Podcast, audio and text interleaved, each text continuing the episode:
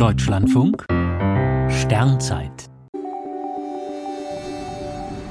23. November. Die ESA-Station im Odenwald. Im Jahr 1977 ist Meteosat 1 gestartet, der erste europäische Wettersatellit. Eine wichtige Bodenstation für den Funkkontakt zu Meteosat lag in Rehbach, einem Stadtteil von Michelstadt im Odenwald. Der Betrieb des Satelliten wurde vom Europäischen Raumfahrtkontrollzentrum ESOC in Darmstadt überwacht. Die Daten des Satelliten wurden von Antennen dort, in den USA und im Odenwald empfangen. In Rehbach gab es mehrere Antennenschüsseln mit bis zu 15 Metern Durchmesser. Die Anlage hatte man eigens für Satelliten in der geostationären Umlaufbahn gebaut. Neben den ersten Meteosats gab es noch die ESA-Mission GEOS.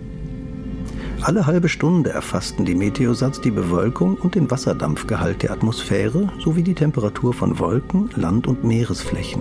Es war der Anfang des ESA-Erdbeobachtungsprogramms. Über Rehbach liefen auch Daten des legendären Astrometrie-Satelliten Hipparcos, einem Vorgänger der aktuellen Gaia-Mission. Als die Organisation EUMETSAT den Betrieb von Europas Wettersatelliten übernommen hatte, wurden die Antennen an andere Standorte, etwa in Spanien, verlegt, wo sie zum Teil noch in Betrieb sind. Ende der 90er Jahre war die Station im Odenwald Geschichte. Inzwischen gibt es Pläne, das Gelände für Kunst- oder Naturschutzprojekte zu nutzen. Die ersten Meteosats kreisen auf einer Friedhofsbahn noch immer um die Erde.